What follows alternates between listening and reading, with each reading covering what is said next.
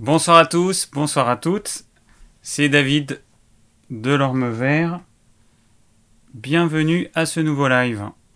Donc ce soir, nous allons parler euh, de quoi? Eh ben de l'addiction au sucre. On va commencer tout de suite par l'actu de la semaine.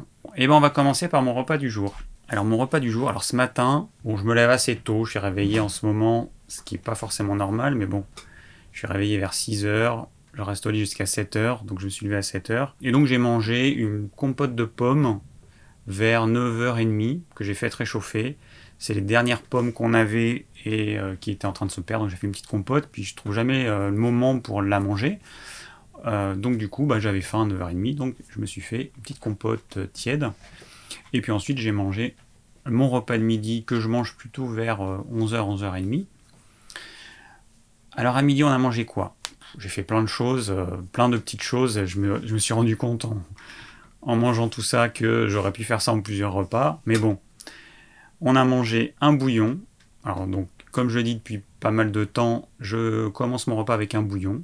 Donc vous prenez une marmite, vous mettez du gros sel, des herbes, des épices. Moi j'ai mis une carcasse de poulet. Ensuite euh, des légumes. Alors j'ai pas beaucoup de légumes de saison parce qu'il n'y a plus grand chose. J'ai mis oignons, courges. Il me reste un peu de courges euh, de l'automne dernier. Un peu de céleri rave et puis c'est tout. Ouais, et puis c'est tout. Il n'y a, pas de carottes là euh, sur mon marché, parce que j'achète au producteur, donc euh, je veux qu'elles soient produites dans la saison. Il n'y en a pas, donc j'en ai pas mis. Plus de poireaux. C'est pas grave, je fais en fonction de ce qu'il y a.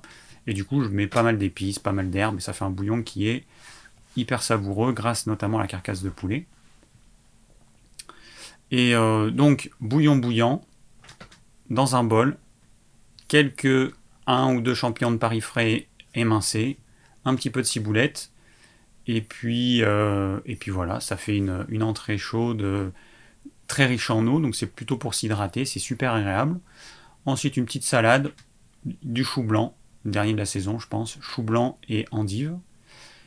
Et puis, euh, ah, un peu de courgettes râpées. Première courgette, pas de mon jardin, parce que moi j'avais pas de serre, mais des courgettes du coin, euh, ça pousse sous serre, elles ne sont pas chauffées évidemment les serres ici. Mais euh, voilà, comme les fraises, hein, les premières fraises qu'on a en avril, évidemment, elles viennent, euh, viennent des serres. Et puis, et puis ensuite, on avait des asperges, du, de l'artichaut. Alors moi, les artichauts, pour les faire cuire plus vite, j'ai fait cuire à la vapeur. Je les coupe en deux. Hein, je les coupe en deux. Et puis du coup, les deux moitiés, eh bien, je les mets à plat. Parce que sinon, ça prend un temps infini à la vapeur. Sinon, il faut les faire cuire à la cocotte minute, mais à la vapeur, c'est super long. Donc, la solution, c'est ça, et du coup, ça cuit en 15-20 minutes. S'il y a la queue de l'artichaut, souvent les gens, ils ont tendance à la couper. Les premiers artichauts, là, c'est les artichauts de début de saison. La queue, en fait, elle est suffisamment tendre pour qu'on puisse la manger, c'est super bon. Ça ressemble un peu au cœur de l'artichaut. C'est super bon. Après, quand on va avancer dans la saison, ça va devenir sec et fibreux. Là, on ne pourra plus le manger. Mais profitez-en, ne la jetez pas, mangez-la, c'est très très bon, très nutritif.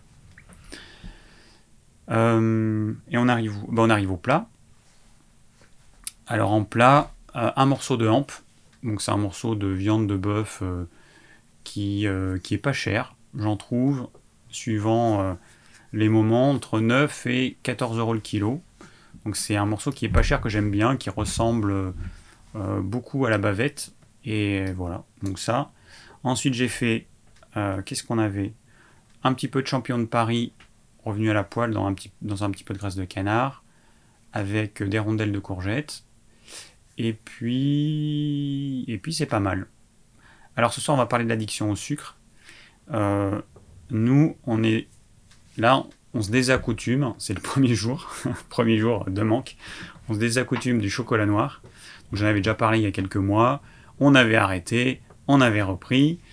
Et le problème, c'est que quand on commence à manger quelque chose de sucré ou quelque chose de qui donne du plaisir comme du chocolat noir, beaucoup de gens, dont je fais partie, et dont mon copain euh, fait partie, euh, beaucoup de gens ont du mal à rester à un carré à la fin du repas. Beaucoup de gens vont avoir tendance à, au bout de quelques semaines à quelques mois, ça va être deux carrés, puis trois, et puis après on a du mal à se, à se contrôler. Et ça fait des années qu'on fait ça. Enfin, qu'on fait ça, on en mange, on arrête, on en mange, on arrête. Et j'ai pas trouvé d'autre solution que, pour nous en tout cas, que de plus du tout en acheter, de plus en avoir et de plus en manger. Parce que si on en a, eh ben on va s'habituer et puis la dose qui va nous donner du plaisir, ben, elle va être de plus en plus importante. Donc, euh, pas de chocolat noir en dessert. C'est dur. Mais bon, en fait, quand on arrête, c'est généralement les 7 premiers jours où ça peut manquer et puis après ça va. En général. Euh, alors, ensuite, je passe à. Ah bah oui, j'ai oublié. Bref. Euh, c'est pas grave, j'ai oublié de faire un truc. Faut que ça s'affiche à l'écran. Euh, j'en suis où? Donc, je vais l'afficher, comme ça, ça sera là. Voilà, j'ai oublié d'afficher ça tout à l'heure.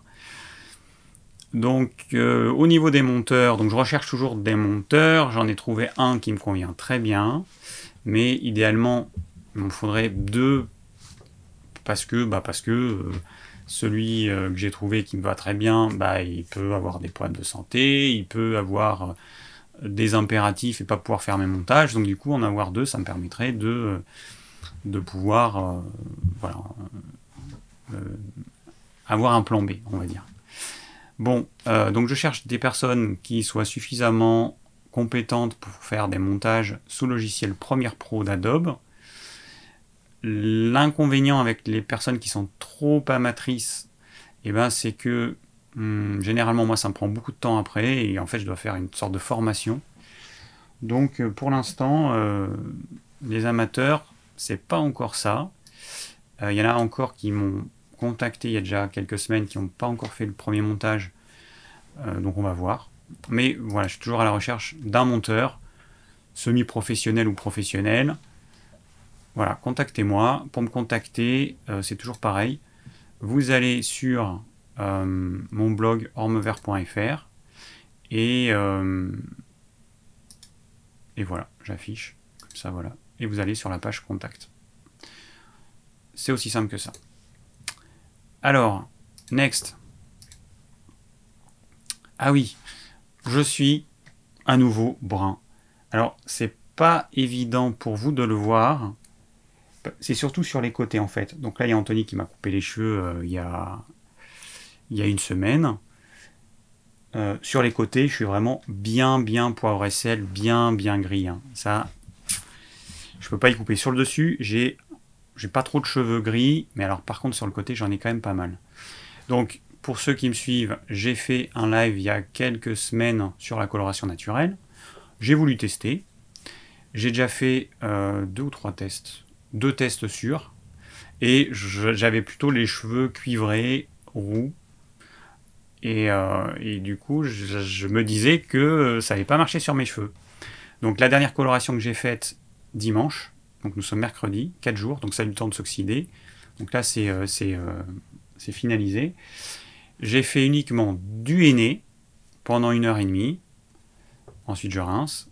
Et ensuite, j'ai fait que de l'indigo pendant 4h30 et ensuite je rince. Et là, ça a super bien marché. Avant, en fait, la deuxième partie, la partie qui doit foncer les cheveux, bah, je faisais peut-être pas assez longtemps, je faisais entre 3h et 3h30. Là, j'ai fait 4h30. Et puis, euh, je faisais un mélange. Là, j'ai pris que de l'indigo. Et je mélangeais avec d'autres plantes, du katam, du brou de noix, un peu de cidre, S-I-D-R, je sais pas comment ça se prononce, et euh, donc ça, ça fonce pas, c'est pour fixer les couleurs. Alors je vais réessayer la prochaine fois avec mon mélange, pour voir si c'était juste une question de temps, ou si c'est mon mélange qui va pas. Donc la prochaine fois, je ferai avec mon mélange, donc euh, indigo, katam, etc. Et j'attendrai 4h30 et on verra si ça me donne vraiment ça. Là, en fait, ce qu'on voit là, ici, là, c'est mon crâne en dessous. Mais par contre, là au-dessus, c'est vraiment devenu euh, bah, noir, quoi les derrière, je ne vais pas vous montrer, mais derrière aussi. J'ai pris ma webcam pour regarder, euh, pour vérifier. Euh, ouais, ça a bien fonctionné. Voilà, donc je suis hyper content. Ça peut motiver certaines personnes. Alors les femmes, elles ont plus tendance à, se teindre les cheveux que les, hommes. L'avantage des colorations naturelles, c'est que c'est naturel, c'est que vous n'avez pas des saloperies chimiques, c'est uniquement des plantes, du henné qui est une plante, l'indigo qui est une plante, et, euh, Et puis, et puis, et puis ça vous fait pas l'effet casque qu'on peut avoir avec les teintures chimiques. En fait, les teintures chimiques, elles vont décolorer le cheveu et ensuite elles vont rajouter une couleur. tous les cheveux ont la même couleur. Alors que là, en fait, vous prenez votre cheveu et par-dessus, vous mettez comme un filtre coloré. Et donc, vous allez avoir des nuances. Vous allez avoir du noir foncé, du noir moins foncé. Et donc, ça fait beaucoup plus naturel, ça c'est clair. Et au soleil, ça fait, ça fait top. Voilà, j'adore. Bon, c'est alors je sais pas pendant combien de temps je le ferai. Ça durera le temps que ça durera, mais c'est une expérience que je voulais faire. Je voulais voir si ça fonctionnait. Je voulais voir si c'était contraignant. Par exemple, François, lui, il a eu une irritation du cuir chevelu. Euh, alors, la prochaine fois, on va tester, parce que du coup, on avait fait un mélange. Alors, je ne sais pas si c'est le henné qui fait ça. Donc, la première partie, on met que du henné, on attend une heure à peu près, et ensuite on met autre chose. Ou si c'est les autres plantes, l'indigo, etc. Donc, du coup, je vais lui faire que du henné et ensuite de l'indigo et on verra du coup si c'est une de ces deux plantes. Et la prochaine fois, ou alors je ferai peut-être le henné un jour, je vais attendre 2-3 jours et après je ferai l'indigo. Comme ça je verrai ce qui lui irrite le, cuir chevelu. Mais voilà, c'est bien qu'on fasse ces expériences parce que ça permet de, de voir euh, ce qui peut poser problème. Alors, autre petite chose intéressante, et après il faut que je regarde quand même ce que vous dites en, dans le chat, j'ai pas regardé encore. Autre petite chose intéressante. Alors, il y a une émission que j'ai que beaucoup quand j'étais gamin, E égale M6. Je pense que c'est d'ailleurs la plus l'émission la plus ancienne qui reste encore. Euh, il y a quelques semaines, donc c'était un sujet sur euh, le fait de, ah, je sais plus comment ça s'appelait, mais en gros, c'est bien de s'ennuyer. Voilà, c'est bien de s'ennuyer. Et aujourd'hui, on ne s'ennuie plus.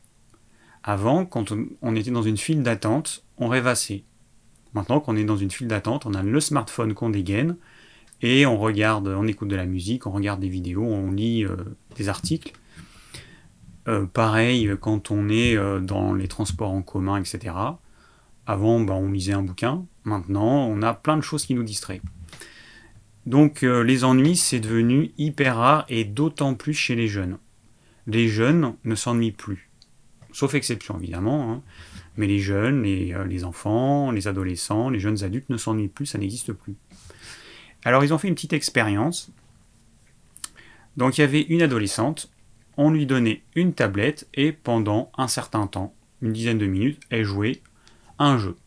Il y avait une autre adolescente, on lui demandait de recopier dans un livre une phrase un peu chiante. Voilà, on lui demandait de recopier ça pendant, euh, pareil, le même temps. Une fois que c'était fini, on demandait à chacune de donner, je ne me rappelle plus exactement, mais par exemple, euh, tous les mots qui commencent par un P. Voilà. Et on voyait laquelle était la plus inspirée. Et il se trouve que c'est celle qui faisait quelque chose d'ennuyeux. Celle qui avait joué un jeu, et eh ben en fait, il y avait beaucoup moins de mots qui lui venaient. Et les scientifiques se sont rendus compte que ces moments où on a l'impression de rien faire, le cerveau continue à lui à travailler et c'est ce qui permet c'est ce qui nous permet d'être créatifs. Ces moments de pause où on ne fait rien entre guillemets, c'est ce qui va nous permettre d'être créatifs. Donc c'est hyper important de s'ennuyer, d'avoir des moments où euh, on ne fait rien. Il y a quelques années, je me suis pris de passion pour les livres audio. D'ailleurs, je voulais faire une vidéo dessus en disant bah ouais, c'est chouette les livres audio, on peut faire autre chose en même temps. Moi, par exemple, quand je passais euh, une ou deux heures à arroser, le potager, sachant que ça se répète euh, quand il fait très chaud tous les jours, eh ben, j'écoutais un livre audio et puis je me disais, bah, comme ça, je perds pas mon temps, j'apprends des choses. Et aujourd'hui, eh ben, je pense plus du tout la même chose. Aujourd'hui, je me dis, ces choses qui peuvent paraître ennuyeuses, répétitives, sont indispensables. On est dans une vie, et moi, je, suis à fond là-dedans. Moi, je fais trop de choses trop de choses et je m'épuise du coup. Euh, cette, cette vie, en fait, elle, elle manque de moments de pause. Bon, je vois qu'à l'image, il y a un petit halo, je vais pas l'enlever, sinon je vais être encore dans le noir. Dans, normalement, dans quelques semaines, je serai plus dans la même pièce, je serai dans la pièce que je suis en train de rénover, qui est juste à côté. Et, euh, et du coup, j'aurai plus ce problème du soleil qui vient euh, m'embêter au moment des lives. Bon, je vais pas, je vais laisser pour l'instant. Si c'est vraiment Là, on a les giboulées de Mars en, mai. Il pleut, il fait beau, il pleut, il fait beau. Et ben là, il fait beau. c'est le moment où il fait beau. Voilà, donc ça c'était pour la partie ennui. Très important de s'ennuyer. Très important d'avoir des moments où... Alors on peut pratiquer la méditation. Qui, moi, moi, quand je pratique la méditation, c'est absolument horrible dans ma tête, tellement il y a de choses qui remontent. Mais par contre, j'ai plein d'idées qui viennent et, et, euh, et, je me rends compte que je devrais le faire beaucoup, beaucoup plus. Alors ensuite, euh, ensuite, ensuite, ensuite, c'est ça que je vais vous afficher. J'ai vu un film, euh, Crisis, qui était, euh, enfin moi que j'ai trouvé pas mal. Alors c'est un thriller sur l'industrie pharmaceutique. Bon, on connaissait, enfin moi je connaissais pas ces molécules-là, je connaissais l'oxycodon parce que j'avais vu un documentaire qui parlait de des, des, dizaines et des dizaines de milliers de morts par an aux États-Unis il y a plein de vidéos qui circulent où il y a des gens qui filment, des gens qui, sont morts sur le, sur le trottoir. Enfin, c'est assez impressionnant, ou dans leur voiture. Et donc euh, là-bas, c'est un vrai, vrai problème. Aujourd'hui, euh, il y a 100 000 personnes qui meurent d'overdose d'opioïdes tous les ans. Et ça augmente de 20%. Donc 20% par an. Ça veut dire que l'année prochaine, ce sera 120 000, etc. Donc c'est assez colossal. Pour info, en 2016, Prince euh, bon, les plus jeunes, ils connaissent peut-être pas Prince, mais euh, ma génération et, celle qui est au-dessus de moi, euh, bah, on, connaît Prince, hein, c'est normal. Il est mort d'une overdose d'opioïdes en 2016. Voilà, bon, dans le film, il parle de l'oxycodon et du fentanyl. Je connaissais pas le fentanyl. Alors, le fentanyl, c'est un analgésique et un anesthésiant dont le pouvoir analgésiant est 100 euh, fois plus puissant que la morphine. Pour ceux qui ont pris la morphine, c'est quand même assez costaud. Et 50 fois plus que celui de l'héroïne. Voilà. Donc, euh, c'est pas mal. Alors, dans ce film, eh ben, en fait, c'est quoi en gros? Donc il, y a, euh, donc, il s'agit d'un futur nouveau médicament qui s'appelle le Claralone, et qui est un opioïde donc fictif du coup, qui est supposé être la solution pour lutter contre la dépendance aux opioïdes, donc notamment à l'oxycodon dont il parle. Et, hum, et donc, euh, bah, au final, euh, alors l'histoire, c'est qu'il y a un chercheur qui est censé valider un protocole qui a été créé par la firme pharmaceutique. C'est-à-dire que la firme pharmaceutique a dit bon, vous prenez des souris, vous leur donnez euh, notre médicament, le Claralone, pendant une semaine, et puis vous voyez ce qui se passe. Sauf que le chercheur en question, pour je sais plus quelle raison, au lieu de faire une semaine, il fait 10 jours. Et au bout de 10 jours, eh ben, toutes les souris sont mortes. Et, en fait, ça, c'est, euh, ça, ça arrive en fait. C'est que souvent, il y a des études qui s'arrêtent à un moment donné, justement parce que au-delà, eh ben, euh, on voit qu'il y a plus de mortalité, plus de cancer, plus de machin. Donc euh, voilà en gros l'histoire. Bon et puis après il y a euh, enfin il y a plusieurs histoires en même temps. Je vais pas vous raconter euh, le synopsis du film, mais l'idée en fait c'est ça. Voilà. Et, c'est vrai que le problème, j'avais déjà parlé à l'époque quand j'avais vu le documentaire, c'est que l'oxycodon et, donc les opioïdes, le fentanyl et tout ça, ils viennent en France, ils viennent en Europe, ils sont vendus illégalement Hein, euh, avant, c'était l'héroïne, et puis maintenant, ça va plus être vers ces molécules-là. Et donc, bah, ça, va tuer, euh, ça va tuer des gens, évidemment. Et ça va rendre une partie des gens euh, addicts. C'est un vrai problème, voilà. Bon. Voilà, un film que j'ai bien aimé. Oh là là, j'ai un beau halo lumineux. next. Alors ensuite, petite, commande, enfin, petite remarque d'un client de Digiform qui euh, m'a dit euh, j'ai pris euh, du Boswellia et donc Boswellia serrata.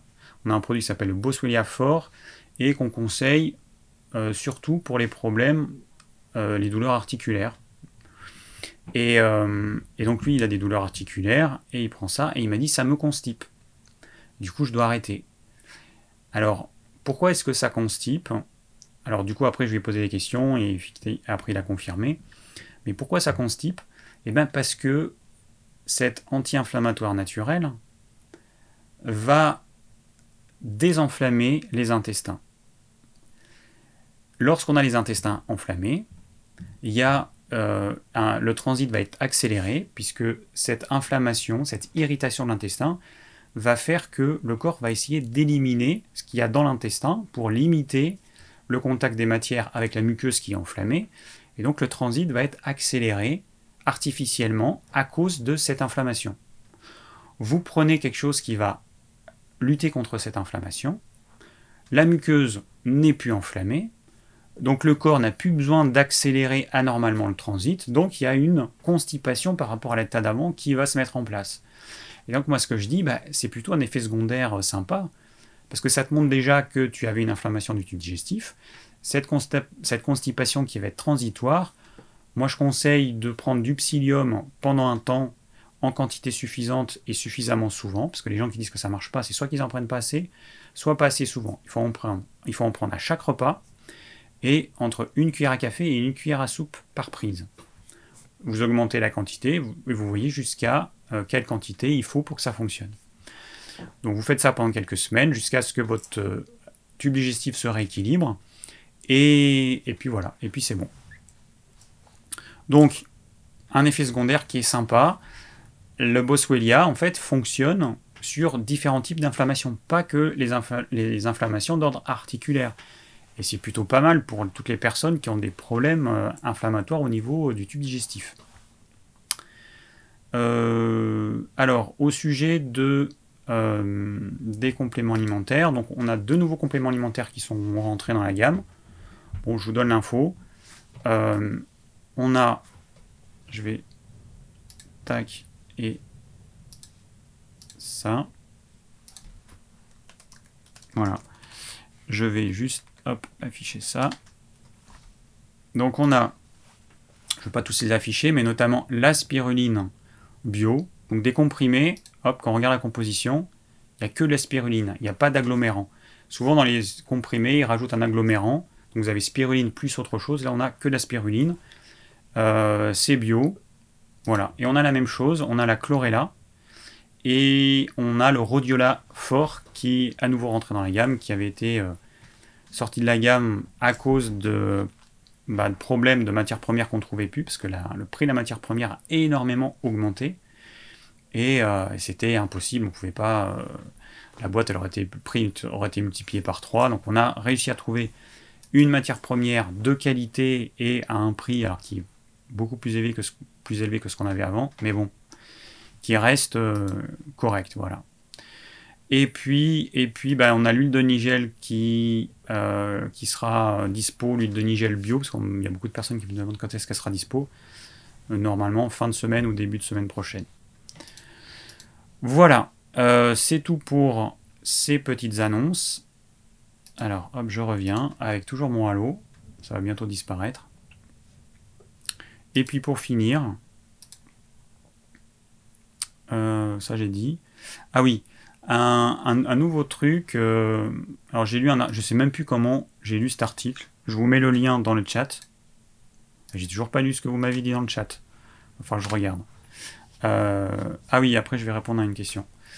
donc je vous mets le lien. Voilà, un article. Une consommation déséquilibrée en oméga 3 en oméga 6 favoriserait l'obésité, même sur plusieurs générations.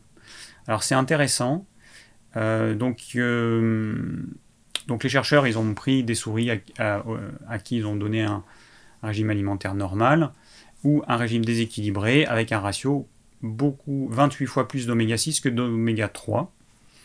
Et la quantité de graisse qui était donnée dans les deux lots, c'est ce qui est conseillé par euh, l'AFSA, donc 35% de l'énergie apportée sous forme de lipides. Voilà. Donc on a nos deux lots de souris, une qui a une alimentation idéalement équilibrée en oméga 3, oméga 6, et d'autres. Donc idéalement, c'est à peu près 1 pour 3. Un oméga, un oméga 3 pour 3 oméga 6. Et puis l'autre régime, 28 fois plus d'oméga 6 que d'oméga 3. Alors, euh, et ils ont fait ça sur 4 générations. C'est-à-dire qu'ils ont donné à manger aux souris, à leurs enfants, petits-enfants, etc., pour voir ce que ça donnait. Et ils se sont rendus compte que celles qui étaient nourries normalement avaient un poids normal sur les 4 générations alors que celle qui avait 28 fois plus d'oméga 6, je rappelle que dans notre euh, aujourd'hui, on a entre 20 et 40 fois plus d'oméga 6 dans la population française que, euh, voilà, on a entre 20 et 40 fois plus d'oméga 6 que d'oméga 3. Donc 28, on reste dans la moyenne de ce que les humains d'aujourd'hui mangent, enfin, voire on est en deçà. Et donc les chercheurs se sont rendus compte qu'il y avait une prise de poids de génération en génération, une augmentation de la masse adipeuse, une augmentation de ce qu'on appelle l'hyperplasie, une augmentation du nombre de cellules adipeuses. Donc le corps, je vous, en avais déjà parlé euh, il y a quelques temps, les oméga 6 ont tendance à faire à, inciter le corps à produire plus de cellules adipeuses. Normalement, quand on mange du gras, d'abord les cellules euh, adipeuses grossissent, se gonflent de gras. Et quand elles sont prêtes à exploser, eh ben, le corps va en fabriquer d'autres. Sauf que quand on mange trop d'oméga 6, avant que les cellules soient pleines de gras, le corps va quand même en fabriquer de nouvelles. Et le problème, c'est que lorsque vous maigrissez, ces cellules adipeuses qui ont été créées en plus, vous ne les perdez jamais. Il n'y a que la liposuction qui peut vous les faire perdre artificiellement, sinon vous ne pouvez pas les perdre. Voilà. Donc, c'est un problème. Et, euh, et, après, ils se sont rendus compte aussi qu'il y avait production d'une substance qui va entraîner une inflammation du tissu adipeux et euh, une résistance à l'insuline. Voilà. Et donc voilà, donc, ça, ça se, transmet de génération en génération, et ça c'est un vrai problème. Donc c'est l'épigénétique. La génétique, c'est nos gènes qu'on a et qui sont immuables, ça, ça bouge pas. L'épigénétique, c'est quoi? Eh bien, c'est la façon dont nos gènes vont s'exprimer. En fonction de notre mode de vie, il y a, par exemple, en fonction de ce que je mange, je vais activer certains gènes ou je vais en désactiver d'autres. Par exemple, si je mange trop d'oméga 6, je vais activer le gène de l'obésité ou le gène qui entraîne une surproduction de cellules adipeuses. Et, donc si je mange, à contrario, plus d'oméga 3 euh, et donc moins d'oméga 6, et eh ben ça va être le contraire. Voilà. Donc euh, bah, c'était intéressant, très intéressant comme article. Bon après je lis des trucs, je lis plein de trucs euh, régulièrement, mais quand il y a des trucs qui me semblent intéressants, et ben je vous le partage. Donc c'est pour ça que je conseille des oméga 3, mais on est tellement carencé et ça entraîne tellement de problèmes. Si déjà on ne règle pas la carence en oméga 3, ça va être très compliqué de régler euh, certains problèmes. Bon, on a fini pour l'actu. On va passer au thème de ce soir. Alors, attends, bougez pas. Oh il faudra un écran, il faudra un écran qui fasse 2 mètres de large pour avoir, euh, pour arriver à tout voir. Alors, euh, hop. Non, c'est pas ça. Bougez pas. Voilà, addiction. Tout ça juste pour faire apparaître le titre. Alors, je regarde juste rapidement. Euh, d'ailleurs, j'avais pas un bandeau, moi. Ah, ben si, j'ai un petit bandeau, voilà, que j'affiche en bas. Voilà, addiction au sucre. Alors, je vais enlever le titre. Je vais laisser le petit bandeau pour que vous voyez que si vous avez des questions à me poser, vous les posez dans le formulaire. Et le lien, il est dans la description. Voilà, tout est marqué. Bon, alors je vois qu'on parle de Prince. Je ne sais pas de quoi il est mort, si c'est euh, le fentanyl ou si c'est autre chose. Euh,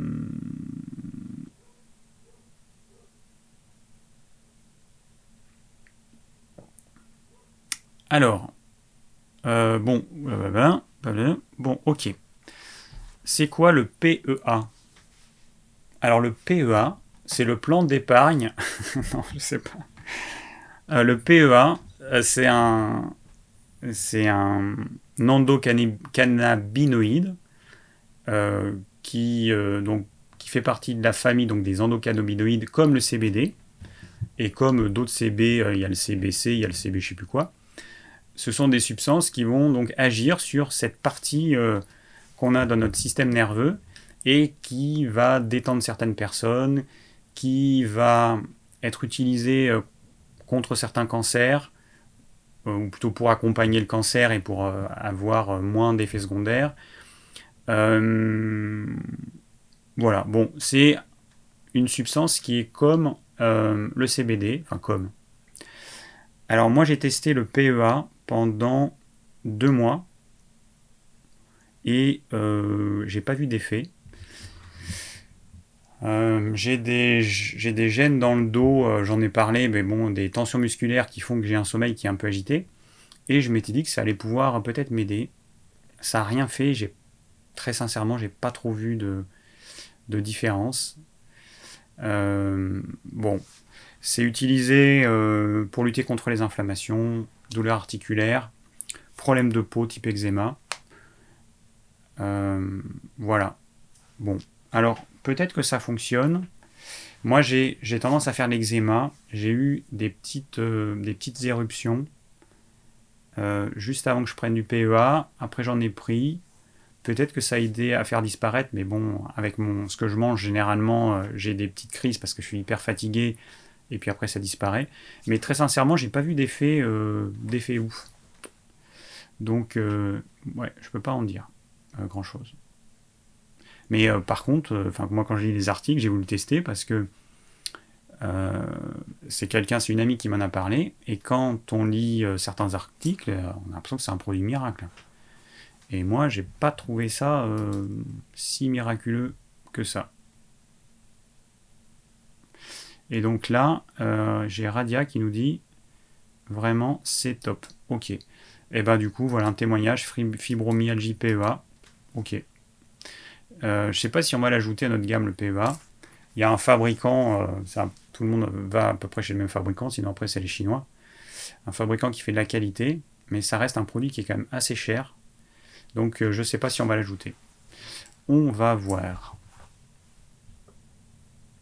Alors pensez à poser vos questions dans le formulaire dont le lien est dans la description de cette vidéo, s'il vous plaît, parce que je veux afficher les questions.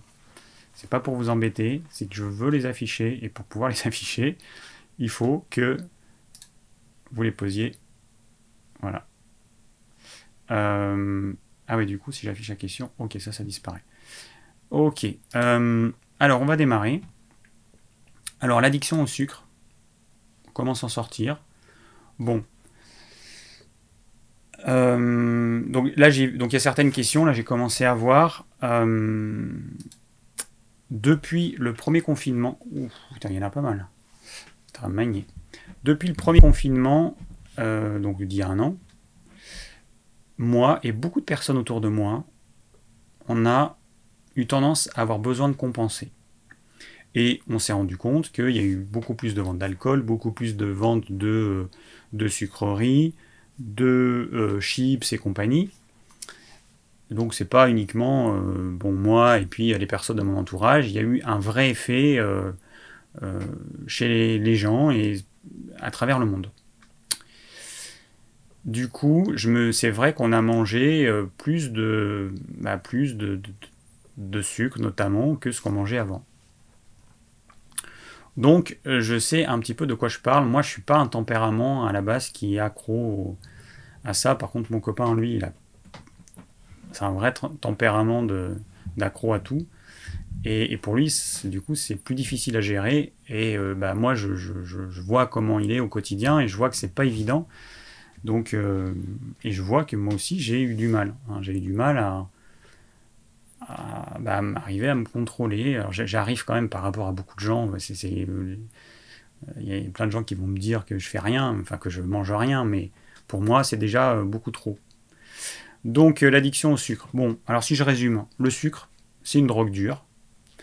Euh, bon, il y a des études qui ont été faites sur les souris. On s'est rendu compte que si on leur donnait de la, c'était quoi, de l'héroïne, hein, de l'héroïne ou du sucre, au départ, c'était le sucre, c'était censé euh, être l'équivalent de l'eau, c'était censé être quelque chose de neutre, et puis ils se sont rendus compte, les chercheurs, que la souris allait plus vers le sucre que vers l'héroïne.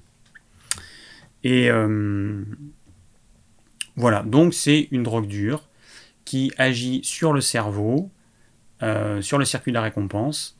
Et le problème, c'est que dans la nature, le sucre, il y en a, mais il n'est pas tout seul. Hein, on ne trouve pas du sucre pur.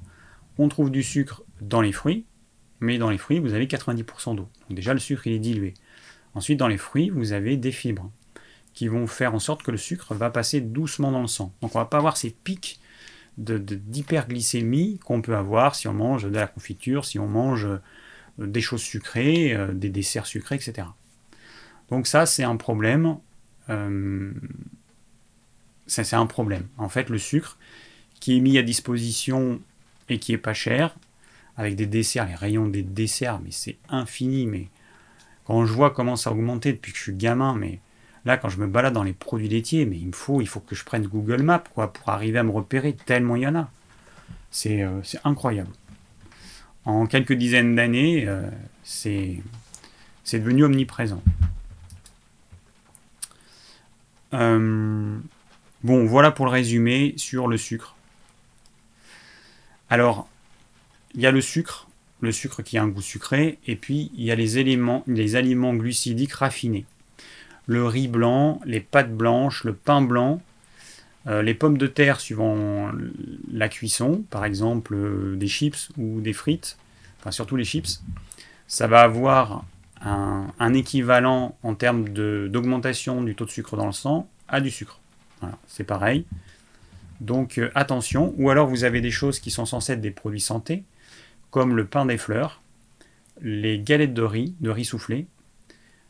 Ça, quand vous en mangez, alors bon, euh, il y, a, un côté diététique derrière, sauf que c'est un, index glycémique qui est hyper élevé, qui est même supérieur à celui du sucre blanc, et donc qui va entraîner une hyperglycémie, c'est-à-dire une augmentation du taux de sucre dans le sang. Euh, trop de sucre dans le sang, c'est un poison, c'est un poison pour les vaisseaux, c'est un poison pour le système cardiovasculaire en général. Ensuite, ce sucre va se lier à des protéines, et donc, enfin des acides aminés, et on va avoir un phénomène de glycation. Mince, on a des mouches. Avec ce temps orageux, j'ai plein de mouches. Euh, donc voilà, c'est un, vrai problème, cet excès de sucre. C'est pas uniquement euh, j'ai plus de sucre dans le sang, non. Hein, je rappelle que les personnes qui sont diabétiques, c'est la, première problématique, c'est quand même euh, l'amputation euh, d'un membre ou d'un bout de membre. Donc c'est quand même pas rien. Ou euh, la cécité ou la surdité. Donc je disais, les glucides raffinés, le riz blanc et tout ça, ça se transforme en sucre, en glucose, ça passe dans le sang, comme il n'y a pas de fibres, ça passe dans le sang rapidement. Et donc il y a une augmentation de la glycémie aussi. Donc c'est aussi un problème. Et chez certaines personnes, ça va être aussi très addictif. Quand je dis aux gens de diminuer la quantité de glucides, bon déjà j'ai 9 personnes sur 10 qui ne comprennent pas, enfin qui n'entendent pas le mot diminuer, qui entendent le mot supprimer. Mais quand je dis de diminuer la quantité de glucides, il y a beaucoup de gens qui vont avoir du mal. Tellement elles sont accros euh, à leurs pâtes, à leur riz, etc. Bon, voilà un petit résumé de la problématique et je vais répondre à, vos questions. Alors on va afficher les questions. Voilà. Euh, première question. Alors bonjour David, j'ai pris l'habitude de limiter ma consommation de sucre. Si j'ai besoin de sucrer, j'utilise les dates, un peu de sucre complet, etc. J'ai remarqué que mon visage enfle dès lors que je consomme un peu trop de sucre Qu'en est-il selon toi? Euh, ah, J'ai vu qu'il y avait une question qui, où il y allait avoir aussi des problèmes par rapport à ça. Euh, alors, première chose, date et sucre, c'est du sucre. Bon, une date, c'est 70% de sucre. Du sucre complet, c'est je crois 90%, 98% de sucre. Donc c'est du sucre. On en a un peu moins dans les dates, mais ça change rien, puisque nous, ce qui va nous intéresser, c'est d'avoir la saveur sucrée. Donc on va mettre, bah, du coup, la quantité de dates qu'il faut pour que ça sucre suffisamment pour avoir notre plaisir. Si on ne mettait pas des dates, eh ben, on mettrait un petit peu moins de sucre. On mettrait juste le sucre pour avoir la même, euh, saveur. Donc, ça change rien, c'est la même chose. Alors, le sucre, c'est un des aliments les plus pro-inflammatoires qui existent. Et pourquoi? Parce que le sucre, comme j'ai dit, va se lier à des protéines et ça va entraîner une réaction inflammatoire parce que ce complexe qui se forme, qui n'existe pas à la base, d'un côté vous avez du sucre, de l'autre vous avez des protéines, ou des acides aminés, et donc quand ça se lie, il y a quelque chose de nouveau qui est créé, qui va être identifié comme un agent étranger par le corps, et donc notre corps va euh, essayer d'éliminer cet agent étranger. Il va créer une réaction inflammatoire en produisant certaines cellules qui vont, bah, qui sont là pour éliminer cette inflammation. Enfin, cet agent étranger plutôt. Sauf que si c'est quelque chose qui est ponctuel, il n'y a aucun problème. Il y a un corps étranger, on l'élimine, et puis c'est réglé. Mais quand c'est chronique, quand c'est tout le temps, tous les jours, 24 heures sur 24, toute notre vie, eh bien, il y a une inflammation chronique qui se crée. Et là, et là, il y a un gros problème. Donc du coup, le visage qui enfle dès qu'on consomme un peu trop de sucre, voilà l'explication.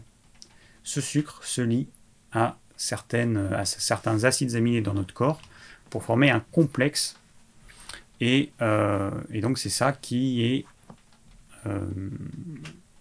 Euh, bon, un coup d'eau, parce que je pense que je manque d'eau. Avec tous mes E. Je dis à mon monteur d'enlever tous les E quand je parle dans les vidéos.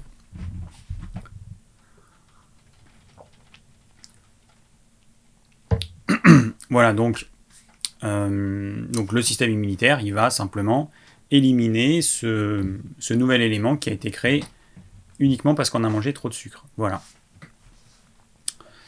Euh, ah oui, il faut que je fasse ça. Ça marche, nickel. Alors ensuite, une autre question. Comment peut-on concrètement se débarrasser de cette addiction? Ne plus se mettre à saliver et à craquer à la moindre vue d'un gâteau ou autre. J'ai essayé le kudzu pendant plusieurs mois, mais je n'y ai pas trouvé une grande efficacité. Alors c'est compliqué. Les, plantes comme le kudzu, elles vont agir sur le système nerveux. Et toutes les plantes qui sont là pour nous aider à nous libérer des addictions, enfin toutes les plantes ou tous les produits, hein, il y en a qui vont utiliser le CBD, il y en a qui vont utiliser le kudzu.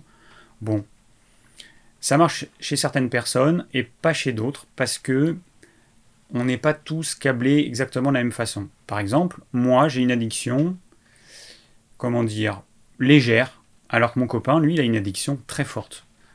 Et pourquoi? Eh ben voilà, euh, c'est euh, notre génétique, notre épigénétique, euh, je sais pas, mais on réagit pas de la même façon. lui, par exemple, euh, les pâtes, c'est hyper addictif, ou le pain, c'est hyper addictif, il peut pas se contrôler. Et il peut manger des quantités énormes. pour moi, c'est énorme. Alors que moi, je vais avoir une petite addiction, mais je vais arriver à me contrôler. Je vais en manger trop, mais bon, ce sera, euh, ce sera gérable. Donc déjà, nous ne sommes pas tous identiques. Nous n'avons pas tous la même sensibilité à ces produits qui sont addictifs.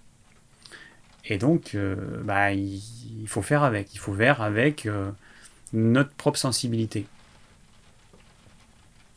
Alors, comment faire?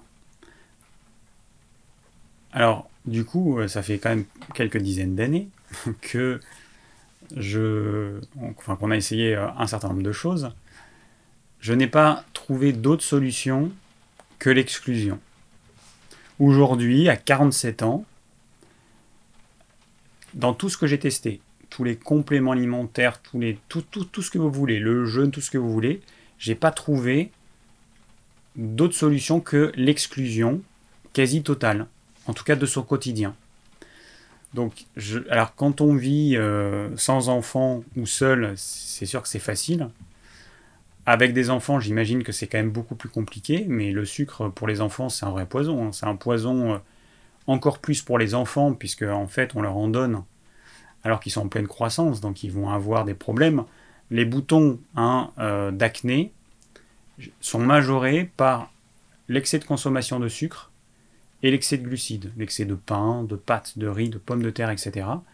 Voilà, donc si votre ado il en a trop, il consomme trop de sucre ou trop de glucides. Donc déjà, s'il pouvait arrêter de consommer du sucre, soit sous forme euh, sucre, soit sous forme liquide, jus de fruits, soda, etc. Ce serait déjà pas mal. Voilà.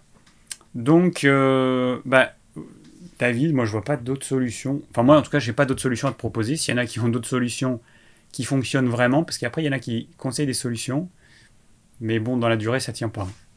Ça tient vraiment pas. Donc, euh, voilà. Alors, Ingrid. Donc, Ingrid qui m'a envoyé une photo. Alors, Maintenant, vous pouvez m'envoyer une photo. Et euh, la photo, il n'y a que moi qui la vois. Donc vous inquiétez pas, je suis le seul à pouvoir voir cette photo. Euh, je suis le seul à pouvoir voir cette photo. Donc, euh, et puis je la montre pas parce que bon, voilà. Donc, petit message, voilà. Je vous rappelle que pour poser vos questions, hein, c'est dans le lien qu'il y a dans la description. Alors, Euh, bonjour David, accro au sucre depuis ma plus tendre enfance. J'ai commencé la consommation excessive à cause d'une enfance douloureuse avec de la maltraitance, crise d'hyperphagie. Depuis, je n'ai jamais vraiment réussi à me défaire de cette addiction. Les périodes de sevrage ont toujours été un échec. Je finis toujours par replonger. Depuis plus d'un an, je, souffre de problèmes dermatologiques de type dermatite. Je n'ai pas encore réussi à m'en débarrasser. Penses-tu que cela pourrait être causé par mon addiction? Alors, je réponds à ta question par un oui. Euh, j'ai expliqué pourquoi là il y a quelques instants. Bon, euh, donc j'imagine que beaucoup de personnes, à travers ce live, vous cherchiez une solution miracle en vous disant que peut-être que j'avais cette solution miracle qui, euh, qui, bah, voilà, qui, apporterait une réponse à cette problématique, mais il n'y a pas de solution miracle. Le problème aujourd'hui, c'est qu'on a à notre disposition de la drogue en vente libre dans les magasins. Hein, on appelle ça des crèmes dessert, on appelle ça des gâteaux, on appelle ça du chocolat, on appelle ça euh, tout ce que vous voulez, du sucre. On a des drogues à notre disposition. Notre cerveau, le sucre, il a des capteurs spécifiques pour reconnaître le sucre, parce que c'est un carburant qui est facilement utilisable. Donc, dès qu'il y a du sucre, il nous dit euh, vas-y, vas-y, remange-en. Mais bon, dans la nature, c'est les fruits. Et puis les sucres complexes, ça va être les racines, les pommes de terre, euh, le manioc, euh, l'igname, la patate douce, les courges aussi. Donc, dans la nature, on a ce type d'éléments qui sont plus ou moins riches en glucides, mais pas autant que ce qu'on trouve aujourd'hui. De même que quand vous regardez à quoi ressemble un épi de blé sauvage, ça ressemble, enfin on n'en trouve plus maintenant, mais il y avait quelques grains à l'époque. Parce qu'il y a des gens qui me disent, euh, oui, il y a 10 000 ans, euh, on consommait euh, des céréales et tout. Mais quand tu vois la gueule des épis de blé d'il y a 10 000 ans, ça n'a rien à voir avec avec ce qu'on a aujourd'hui. Et puis aujourd'hui, on a des machines qui permettent de faciliter le travail et du coup de faire en sorte que la farine, on trouve de la farine à moins de 1 euro le kilo. Alors que je peux vous dire que si vous deviez semer votre blé, le moissonner, le battre, le réduire en farine à la main, euh, vous mangeriez pas autant de pain, pas autant de crêpes, etc. Donc aujourd'hui, tout est rendu, euh, enfin tout est à disposition et ça coûte pas cher en plus. Donc on a de la drogue qui sont des aliments, qui sont à notre disposition en vente libre, qui vont nous détruire la santé et qui sont pas chers. Donc le problème il est là, c'est que quand euh, on va faire nos courses, bah, c'est là qu'il faut être vigilant. C'est là qu'il faut euh, arriver à résister et c'est là qu'il faut, euh, qu'il faut parlementer avec soi-même pour se dire non mais non n'achète pas ça, ça va te faire du mal, n'achète pas ça, de toute façon tu pourras pas résister si tu l'achètes. Et puis quand tu sors du magasin, c'est trop tard, et puis voilà. Mais je sais qu'il y a des personnes qui vont pas arriver à faire ça. Sauf c'est moi qui fais les courses. Dans notre couple, c'est moi qui fais les courses. Donc du coup, François, lui, euh, il est... Euh, bah, c'est, du coup, c'est plus facile, il est moins tenté. Mais j'ai bien conscience que c'est un vrai problème pour beaucoup de gens qui, euh, qui vont être tentés et qui vont pas résister à, à la tentation, mais euh, je sais pas s'il y a des... J'imagine qu'il doit y avoir des thérapies après. La seule solution, c'est certaines thérapies. Je ne sais pas le type de thérapie qu'il faut, thérapie comportementale, cognitive, je ne sais pas. Euh, peut-être l'hypnose. Euh, il faut aller vers ce type de thérapie parce que le problème, il n'est pas alimentaire. Le problème, il est, est que ça va titiller une partie de notre système nerveux qui est hyper hyper sensible chez certaines personnes. Et probablement chez beaucoup de personnes en fait. Les personnes qui sont comme moi, euh, qui sont plutôt à tendance peu addictive, eh ben, il y en a moins que des personnes qui sont hyper accros. Donc, euh, donc du coup, Ingrid, bah, mon conseil, c'est d'aller voir. Alors, je ne sais pas si c'est de l'hypnose qui peut t'aider, si c'est une psychothérapie, je ne sais pas laquelle qui pourrait t'aider, mais va voir un thérapeute qui pourra t'aider à gérer cette problématique parce que euh, il faut que tu arrives à trouver une solution pour euh, ne pas avoir besoin de d'acheter ces produits-là. Voilà.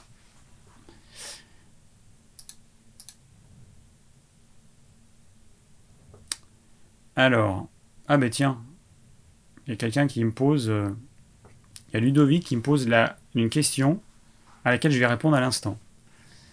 Euh, donc c'est Angèle qui me demande que penses-tu des sucres euh, faibles en calories, voire sans calories, érythrol, érythritol, xylitol, monk fruit, je ne sais pas ce que c'est monk fruit, et stevia.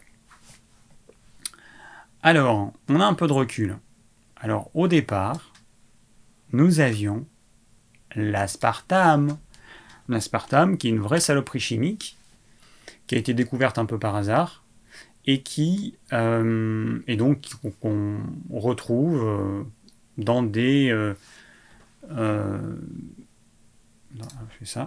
dans des milliers de produits. Et puis, et eh ben ensuite, on a essayé de trouver, alors le xylitol qu'on va trouver, qu'on va qu'on extrait en tout cas dans certains cas du boulot, on va trouver de la stevia, où là on extrait une molécule euh, de la feuille de stevia. Moi, j'ai déjà goûté la stevia en feuille que je mettais en tisane. C'est un goût de réglisse qui peut gêner certaines personnes. Donc là, c'est un produit naturel. Et là, vous prenez ce produit naturel et vous extrayez une molécule et vous en faites un produit chimique. Puisque là, du coup, la stevia, telle que on la trouve aujourd'hui dans le commerce, c'est pas du tout naturel. C'est 100% chimique. C'est une molécule chimique pure.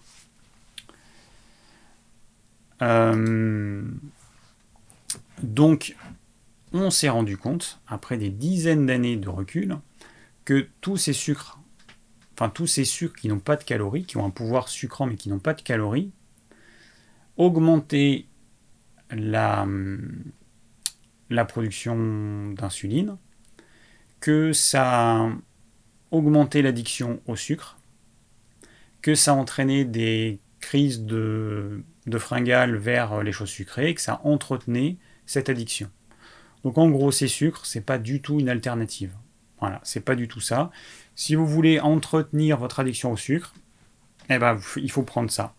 Et vous allez l'entretenir parce que vous allez envoyer à votre cerveau, donc vous allez manger quelque chose qui a un goût sucré, donc votre cerveau, hein, il va détecter ça, il va croire que c'est du sucre, et il y a tous les mécanismes dans le corps qui vont faire comme si vous aviez mangé du sucre.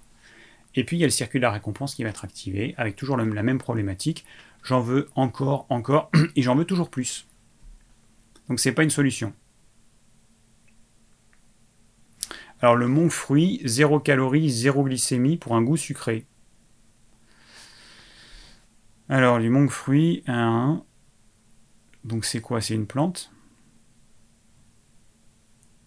J'aimerais trouver rapidement ce que c'est.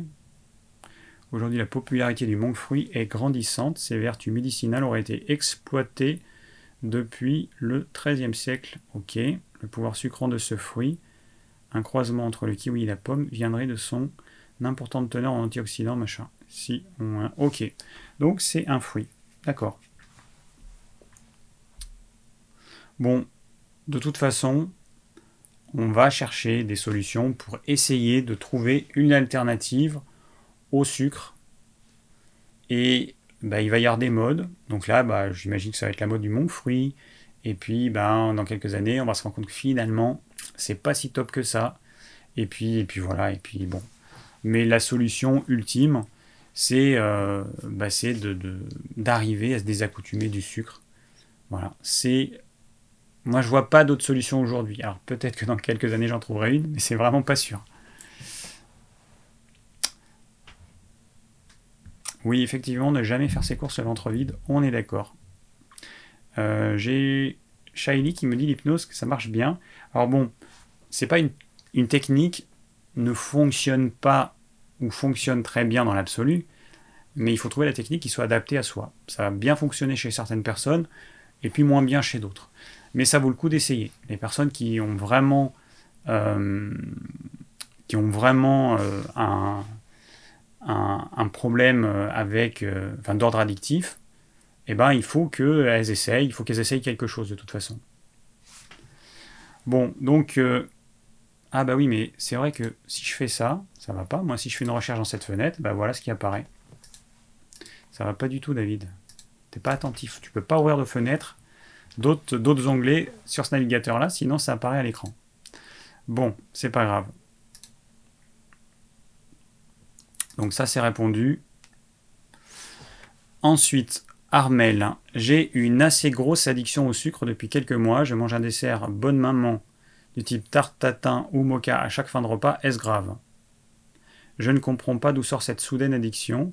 Proposes-tu des produits pouvant aider à ce sevrage? Euh,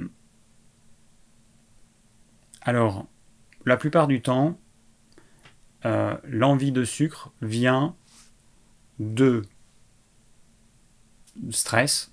C'est un moyen de lutter contre le stress parce que ça va agir comme une, drogue sur notre cerveau. Hein, d'ailleurs, il y a des études qui ont été faites sur les bébés. Euh, le fait de leur donner de l'eau sucrée les soulageait autant que je ne sais plus quel médicament. Donc, le sucre, bah, c'est un médicament quasiment. Ça peut être un médicament antidouleur, de douleur psychique. Et puis, et puis, il faut savoir que quand on est en manque de sommeil, on va être attiré vers le gras et le sucre. Et euh, là, dans les desserts que tu me décris, si je regarde la composition, ça va être beaucoup de gras, beaucoup de sucre. C'est pas que du sucre. Parce que je connais pas beaucoup de gens qui vont se prendre un bocal de sucre en poudre et qui vont se le manger comme ça. Très sincèrement, je pense qu'assez rapidement on est écœuré. Par contre, quand tu rajoutes du gras, là, c'est, euh, le feu d'artifice au niveau, de, au niveau des sensations. Donc, euh, donc, addiction. Alors, parmi les compléments alimentaires que je conseille, voilà ce que je peux conseiller, sachant qu'il n'y en a pas beaucoup. Ce soir, on parle du sucre. Alors, dans les problèmes qui sont liés au sucre, il y a un, oligoélément, quand il est carencé, qui va majorer cette addiction au sucre, c'est le chrome. Donc le sucre, euh, enfin si vous êtes addict au sucre, on a, on a un, complément alimentaire qui s'appelle le sucre contrôle. Alors je vous rappelle, pour ceux qui ne savent pas, hein, vous pouvez aller voir sur mon site internet djform.fr. L'adresse elle est marquée en bas à gauche de votre écran. Ah non, comme ça, il faut que je. Ok. En bas à gauche de votre écran.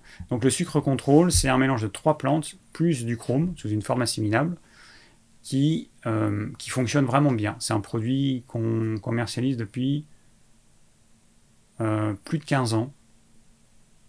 Plus de 15 ans facile. Donc on a vraiment pas mal de recul dessus. Pour toutes les personnes qui sont accro au sucre, le sucre contrôle, c'est vraiment moi ce que je conseille en numéro 1. Euh, à faire en cure de 1 à 3 mois, suivant votre niveau d'addiction. Et puis de temps en temps, il faudra refaire des cures Hein, quand vous sentirez que ça devient un peu chaud, vous n'arrivez pas à résister, il faudra vous refaire une cure. Ensuite, vous pouvez prendre du psyllium ou du konjac. Donc là, c'est pas du tout lié à l'addiction au sucre. Ça va pas vous empêcher d'être accro au sucre. Par contre, ça va permettre, quand vous mangez des choses sucrées, de faire en sorte que le sucre passe plus lentement dans le sang. Donc c'est pour limiter un peu la casse. Et ensuite, on a du chrome sous une forme euh, ionisée, donc le chrome du laboratoire Catalion, euh, qui peut être pris avec le sucre contrôle. Alors vous pouvez tester que le sucre contrôle, que le chrome Catalion, ou prendre les deux en même temps. C'est sous une forme différente de celle qu'il y a dans le sucre contrôle, et donc qui est complémentaire. Bon, voilà tout ce que je peux conseiller en complément alimentaire. Le kudzu, j'aurais pu mettre le kudzu. Le kudzu, euh, il va agir sur le système nerveux et apaiser le système nerveux. Chez certaines personnes, ça va fonctionner, chez d'autres pas. Hein, tout à l'heure, là, j'ai eu une question de quelqu'un qui nous disait que ça n'avait pas fonctionné chez lui. Bon, voilà. Donc ça... Oui, ça c'est comme ça. Euh, donc moi, ce que je conseille en numéro 1, c'est sucre contrôle et ou chrome. Et puis le psyllium ou le konjac, c'est plus pour, euh, pour euh, bah, lutter contre l'addiction, enfin je, suis en train de lire mon écran et puis je, réfléchis. C'est plus pour empêcher le sucre de passer trop vite dans le sang.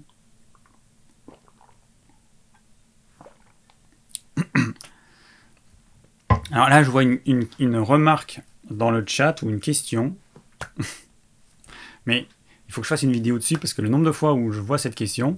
Alors, Stéphanie qui nous dit Notre corps a besoin en grande, majorité de glucides le sucre des fruits est bon pour le corps? Point d'interrogation.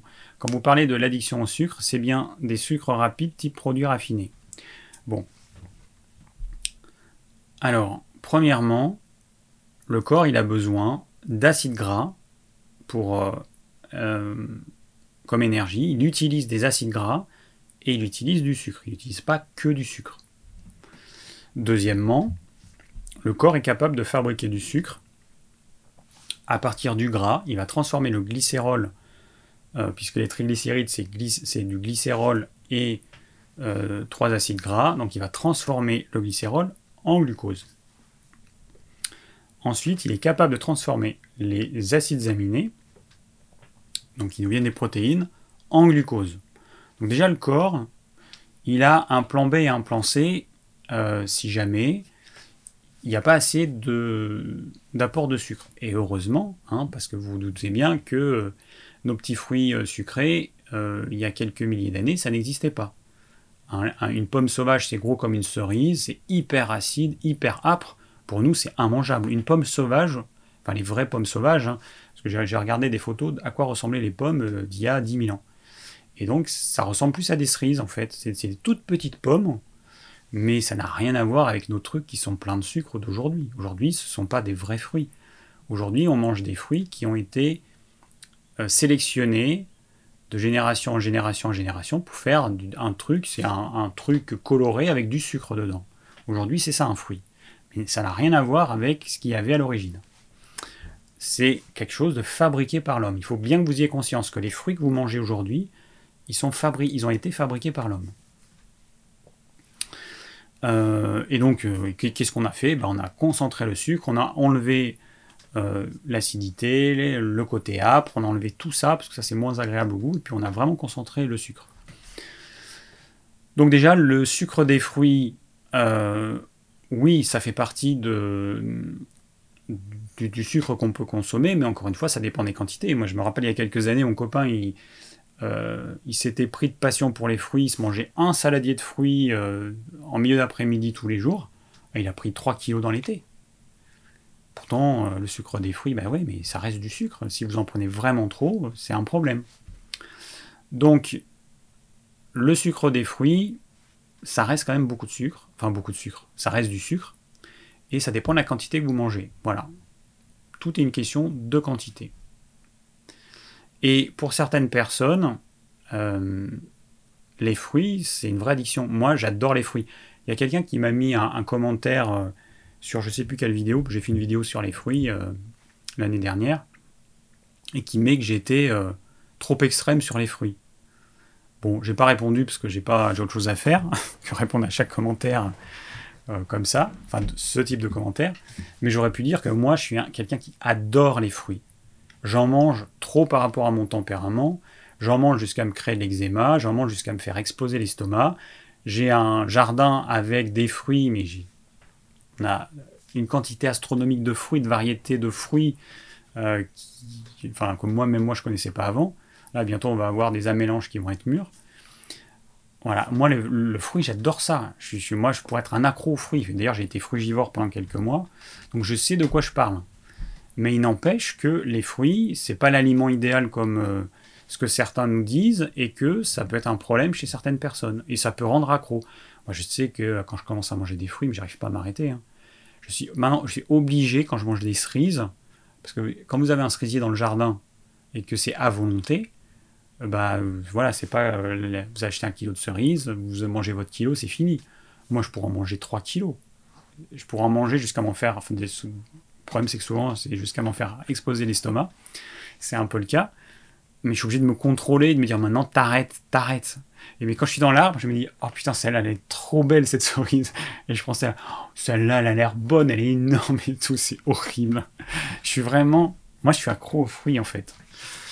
Et euh, voilà, donc tout ça pour dire que les fruits, euh, ça reste du sucre. Voilà, c'est toujours mieux, mais évidemment, on cherche à évaluer euh, les aliments entre eux. On va dire que c'est toujours mieux, ok, mais, mais bon, il n'empêche que c'est pas non plus parfait. Bon, alors du coup, j'en suis où moi? Ok, donc ça, j'ai répondu à Armel addiction à la tarte tatin et tout ça. Alors en gros, si je réponds à, euh, à ce que tu me dis, c'est un problème. Manger un dessert à chaque repas, oui, c'est un problème. Ça va te perturber ta digestion. Et une digestion, donc ça va te créer une indigestion chronique. Ensuite, tu vas avoir trop de sucre dans le sang qui va te générer une inflammation chronique. C'est un vrai problème. Il faut avoir conscience que c'est pas anodin. Euh, là, j'ai fini un livre. Euh, bon, non, ça fait euh, quelques semaines déjà. Là, sur le gras, je vous en avais parlé.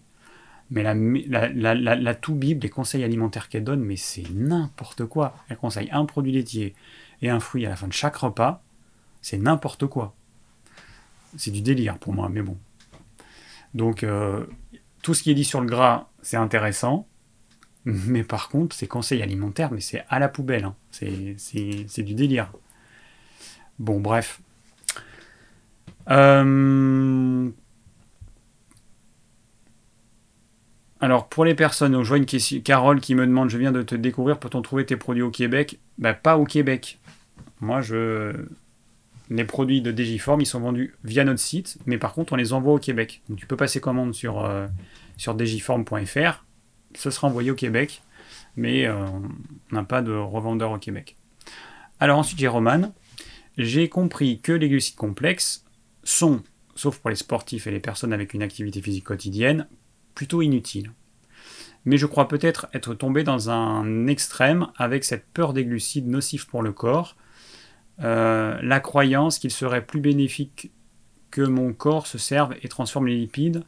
Et Alors attends, euh, là j'ai une main. Euh, mais je crois peut-être être tombé dans un extrême avec cette peur des glucides qui serait plus bénéfique que mon corps se serve et transforme les lipides et protéines en carburant.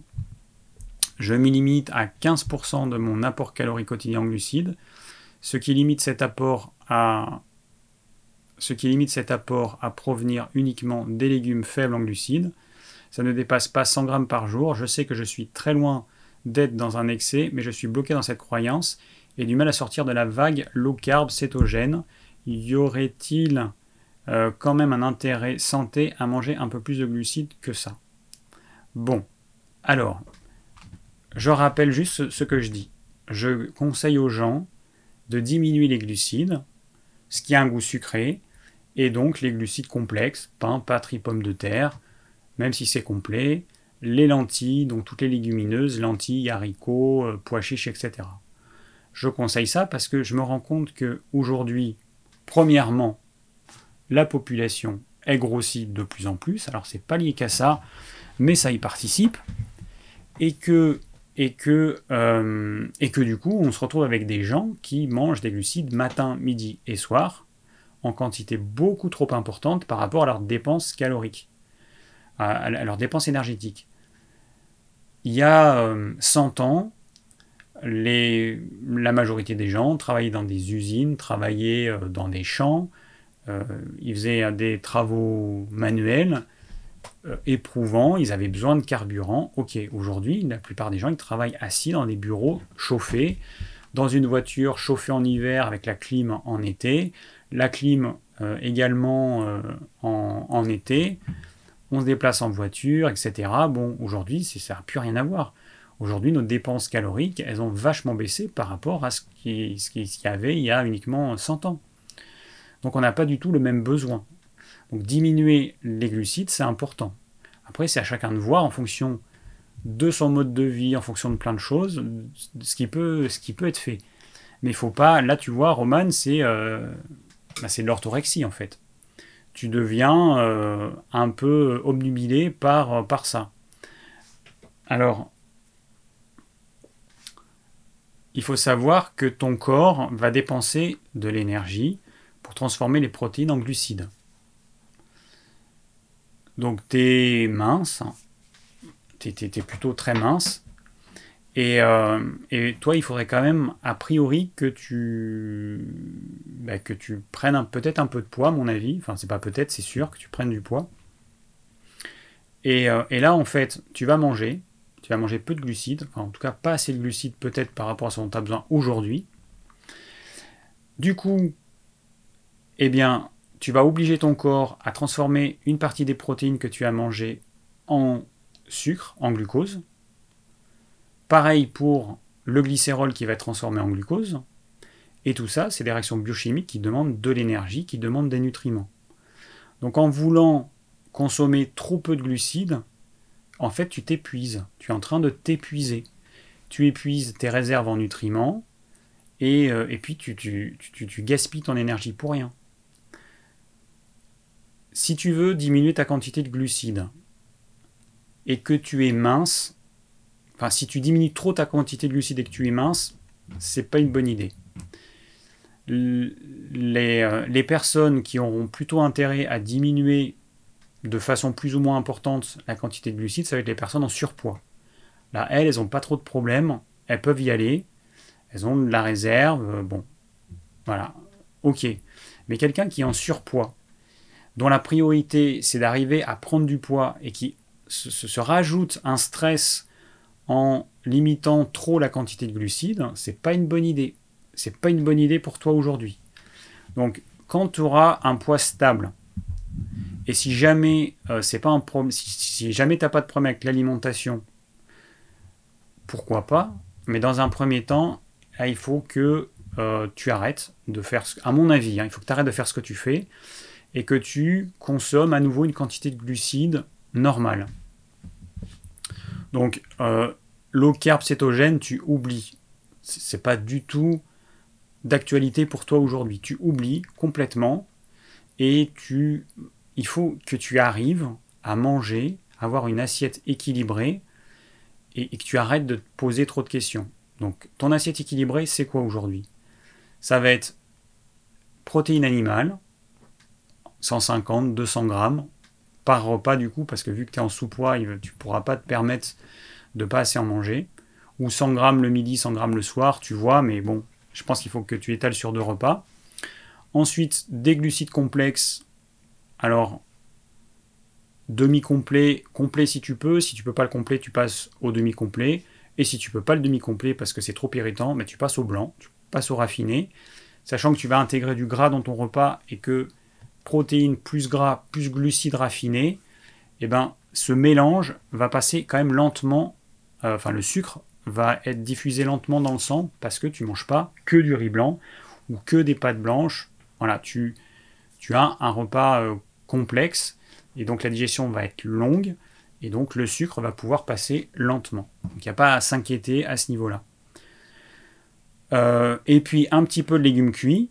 Donc on a dit protéines animales, glucides complexes et des légumes cuits. Alors toi, il ne faut pas que tu en manges trop des légumes cuits.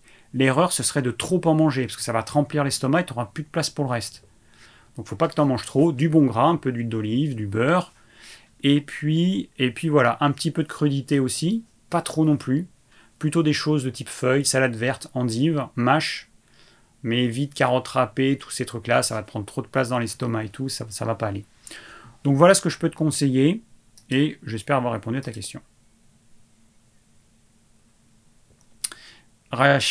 Euh, Radia qui nous dit tout avec parcimonie.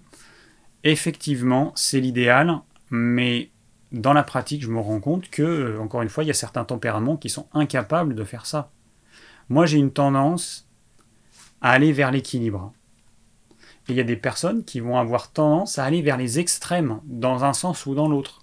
C'est leur tendance, elles sont faites comme ça, c'est leur caractère, c'est leur génétique, mais elles vont dans les extrêmes et elles doivent faire des efforts pour lutter contre ça moi, c'est facile. Moi, j'aime les légumes. J'aime les légumes sous toutes leurs formes. Euh, forcément, pour moi, c'est hyper simple. et, moi, j'ai tendance, j'aurais tendance à manger trop, en fait. Je suis obligé de me limiter parce que sinon, ça prend trop de place. Donc, du coup, je, je mange pas assez au niveau calorique. Et puis, je perds du poids. Donc, moi, je suis obligé de me limiter. Mais il y a des gens, ils rêvent de ça, en fait. Il y a des gens qui rêveraient d'adorer autant les légumes que euh, qu'ils adorent le sucre ou, euh, ou le pain, par exemple. Donc pour moi, c'est facile, mais pour d'autres, c'est difficile et j'en ai vraiment conscience. Et du coup, bah, il faut essayer de trouver un, moyen d'aider ces personnes. Voilà. Alors ensuite, j'ai une question de Léa. Euh, je suis atteinte d'anorexie mentale, mon poids est assez bas, effectivement il est très bas. Tu es jeune, en plus 15 ans. Euh, il faut que j'en reprenne. Je prends deux repas par jour, un repas de fruits et ou jus de légumes. Aïe, aïe, aïe, aïe, aïe. Alors, Léa. Euh, bon, déjà, là, il y a un gros problème. Alors, première chose, anorexie mentale, il faut que tu sois suivi par un thérapeute. Un psychothérapeute, un psychologue, je ne sais pas, mais il faut que tu sois suivi par un thérapeute, c'est absolument indispensable. L'anorexie mentale, c'est pas un problème alimentaire, c'est un problème psy. Bon, déjà.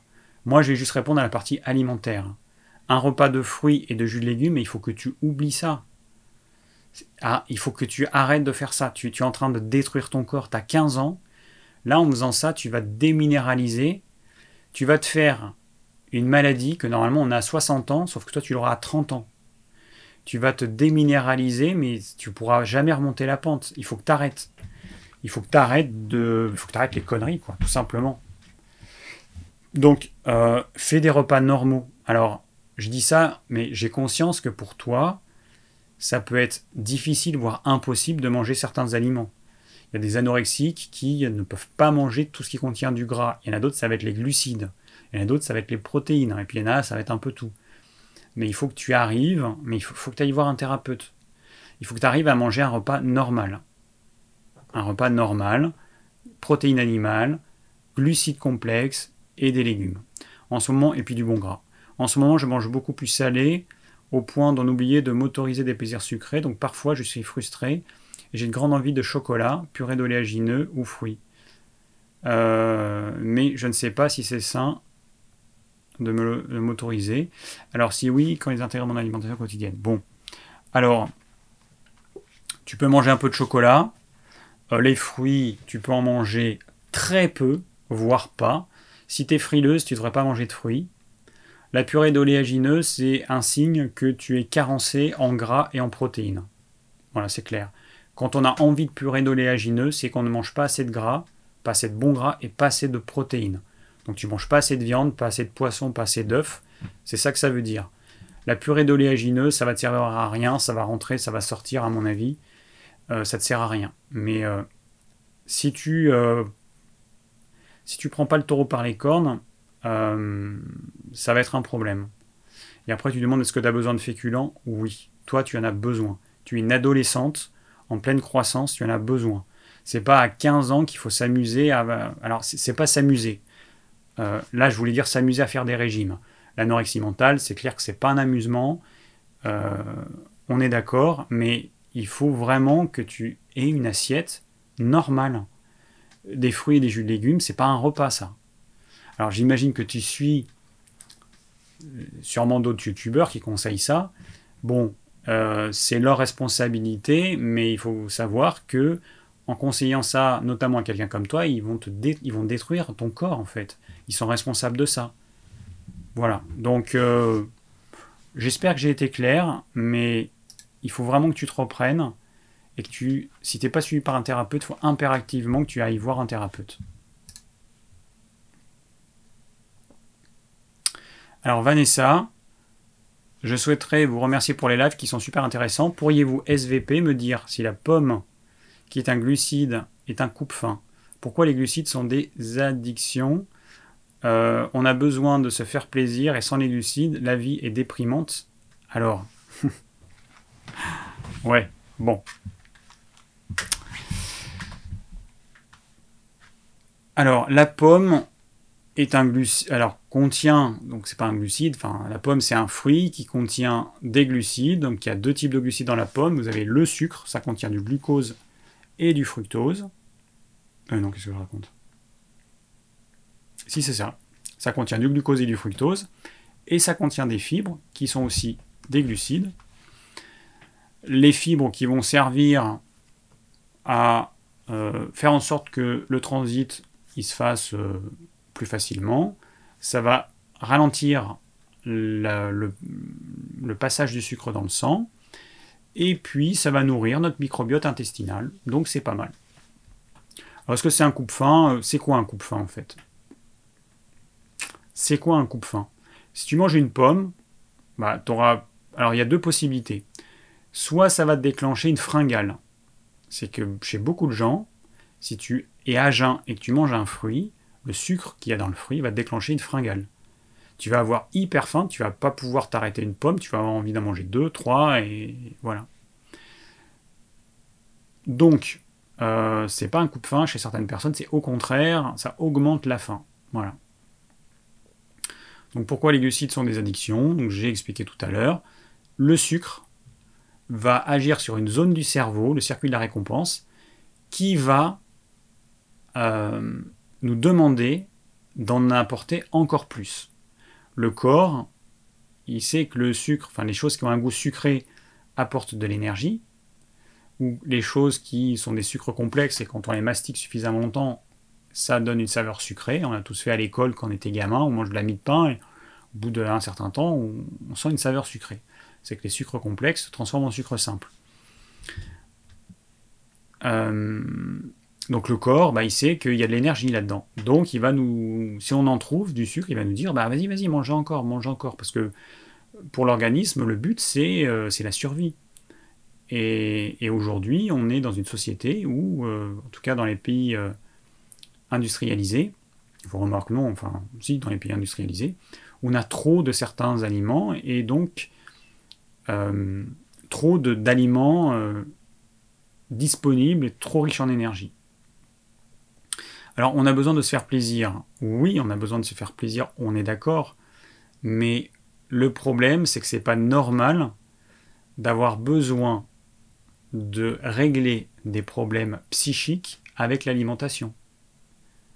C'est un fait, et c'est un fait euh, chez beaucoup de gens, et moi, moi j'en fais partie, le premier.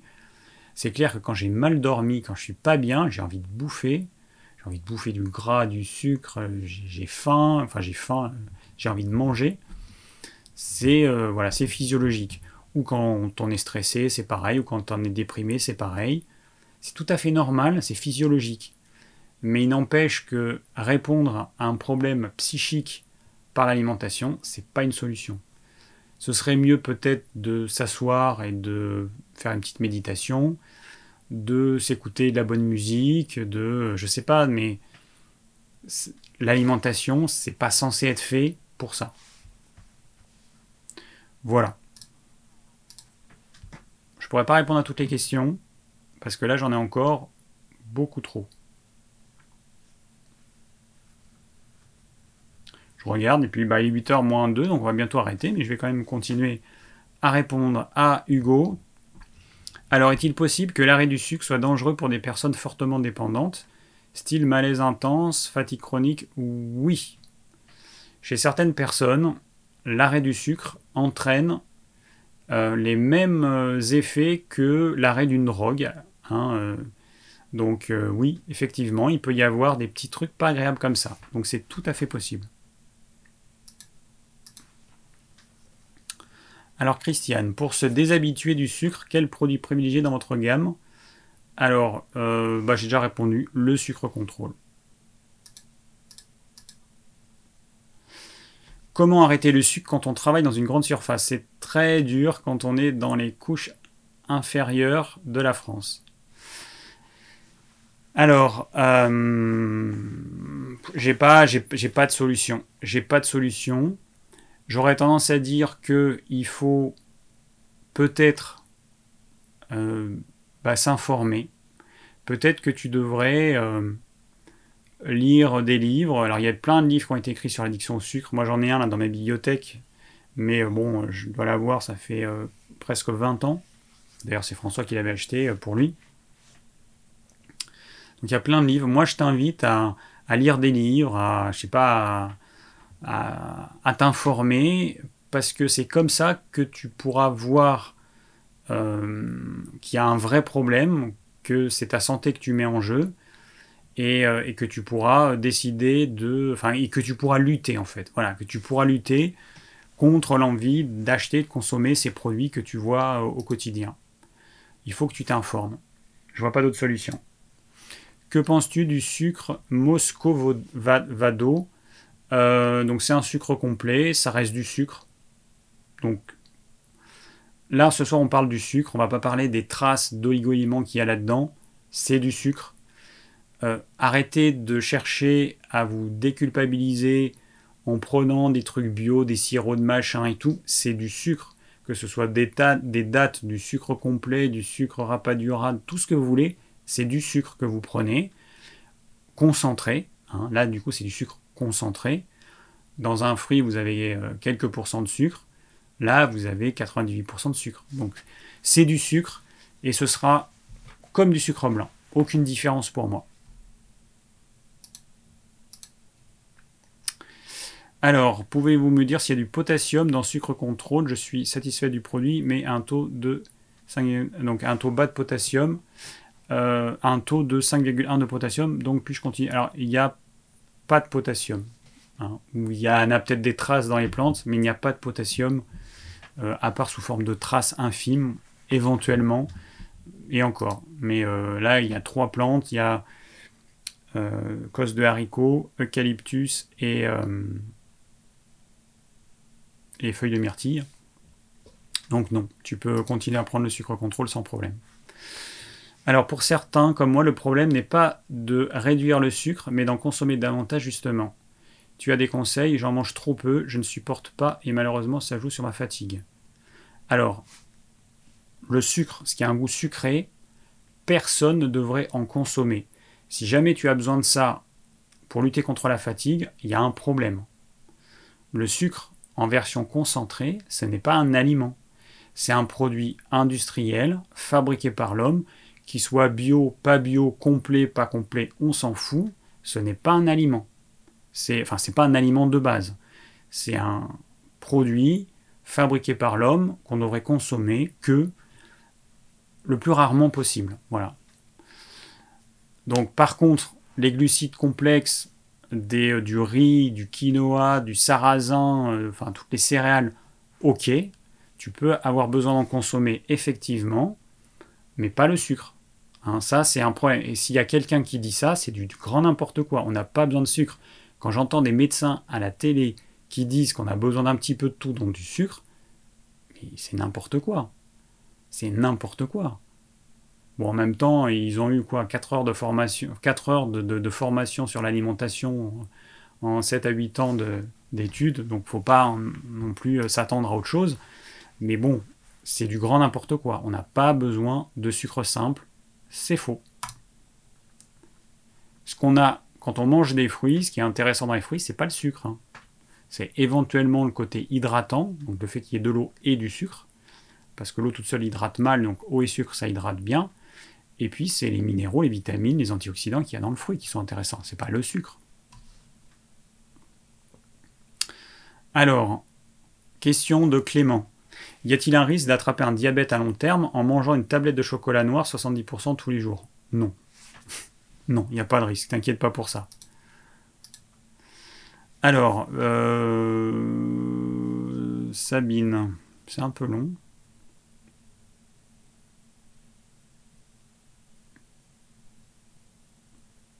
Bon, pour la quantité, alors attends. Bon, Sabine, euh, bon, je, en gros, je résume, donc euh, le fait de consommer trop de glucides, euh, en fait, c'est simple. Diminuer la quantité de glucides jusqu'à arriver à la. Enfin, oui, du coup, il faut que je lise parce que, comme ce live il sera en podcast, à partir de quand Pouvons-nous euh, considérer qu'on consomme des glucides en excès sans avoir du poids en trop, sans être sportif à titre indicatif ou réduire un ordre de pourcentage? Non. Il n'y aura jamais d'ordre de pourcentage, ça dépend des gens. Moi, je suis mince. Mon activité physique, bon, elle est moyenne, on va dire. Euh, et puis ça dépend des périodes. Il y a des périodes où elle est euh, pas énorme. moi, j'en mange au quotidien, je n'en mange quasiment pas. Et je m'en porte très bien. Et alors, je pensais que c'était impératif pour moi. Non, on n'est pas obligé. Le corps, en fait, il met quelques semaines à euh, être capable d'utiliser plutôt du, gras comme énergie que du sucre. Mais euh, vu que mon alimentation contient toujours un peu de glucides, eh ben, il y a toujours les deux. Voilà. Sauf qu'il y a plus de gras que de glucides actuellement. Mais euh, tu diminues la quantité et, puis il faut quand même quelques semaines pour que ton corps s'adapte. Et puis voilà quoi. Et puis en fait, vous attendez souvent des règles. il faut manger tant de pourcentage de machin. Et... Il n'y a pas de règle en fait, c'est à vous de tester. Il faut que vous arriviez à faire votre propre expérience, parce que moi, mon expérience, je la donne juste à titre d'exemple, mais il faut surtout pas suivre mon exemple, parce que c'est valable pour moi. Vous pouvez tester pour vous, voir ce que ça donne. Chez certains, ce sera très bien, chez d'autres, ce sera une catastrophe. Vous diminuez juste parce que, enfin moi je dis, moi je conseille de diminuer parce que par expérience on en mange trop. Le glucide, ça reste un aliment pas cher, euh, calorique, mais on en mange trop. Voilà. Donc faut diminuer. Bah, jusqu'à combien? Eh ben, euh, Moi par exemple, pour vous donner un exemple, bon, à midi, euh, il n'y avait pas de glucides ailleurs que ce qu'il peut y avoir en petite quantité dans la courgette, dans les légumes de la... Enfin non, j'ai pas mangé les légumes de la soupe, j'ai bu que le bouillon. Euh, voilà, bon, très peu de glucides, vraiment quasiment pas de glucides. Ce soir, hier, on a fait du quinoa. Ce soir, j'ai mangé un petit peu de quinoa. J'ai mangé une soupe avec euh, un velouté courge, enfin butternut plus ortie, un peu de gras dans la soupe, huile d'olive. Et puis, j'ai mangé un peu de quinoa. Voilà. Mais c'est hyper rare, j'en mange peut-être une fois par semaine ou une fois toutes les deux semaines. Mais j'en éprouve pas le besoin en fait. Il faut arriver au stade où ce soit pas euh, un manque, mais juste en ayant conscience qu'il y a quand même une période d'adaptation du corps de quelques semaines. Donc vous faites votre période d'adaptation et après vous pourrez euh, moduler la quantité. Et j'en suis arrivé au point où j'ai plus envie de manger des glucides. C'est moi qui fais le repas, donc c'est moi qui décide de ce qu'on va manger. Et je me rappelle, avant, je, je, je m'avalais des quantités de riz énormes, midi et soir. Du coup, je pensais pas que je pouvais passer à une quantité plus faible de, de glucides. Bah si, bah voilà. Faites en fonction de votre ressenti. Des fois, vous avez envie d'en manger, mangez-en. Vous pouvez en manger un repas sur deux. Vous pouvez en manger, ne pas en manger pendant quelques repas et puis en manger. Il n'y a pas de règle absolue. Il n'y a aucune règle absolue. Alors, y a-t-il un intérêt à faire fonctionner notre corps au cétone plutôt qu'au sucre? Et y a-t-il un risque ou inconvénient à fonctionner au cétone, au corps cétonique plutôt qu'au glucide Donc ça, ça, veut dire faire un régime cétogène. Moi, le régime cétogène, euh, je le déconseille tout simplement parce que très peu de gens pourront le suivre sur le long terme. Et le jour où vous allez arrêter, vous allez devenir une grosse baleine pour la plupart parce que votre corps il sera déshabitué aux glucides et quand vous allez lui en apporter, ça va être une catastrophe. Ensuite, sur le long terme, ça a montré un intérêt dans certaines pathologies, le régime cétogène, mais euh, personnellement, j'ai tendance à méfier euh, et plutôt conseiller quelque chose de plutôt naturel et d'équilibré et de manger un petit peu de tout dans ce qui est mangeable, bon gras, bonne protéine, bons légumes, un petit peu de glucides euh, complexes, des fruits euh, si c'est la saison et si, votre tempérament le permet. Voilà, mais moi je, moi je te conseillerais pas ça. Après, je sais qu'il y en a qui sont à fond là-dedans. Il y a des médecins, docteur euh, Berg, Egberg, et puis il y en a plein, ils sont à fond là-dedans, mais moi je conseille pas. Que penses-tu du sucre de palme? Ça reste du sucre. Alors après, index glycémique plus bas que le sucre. C'est du sucre. Voilà.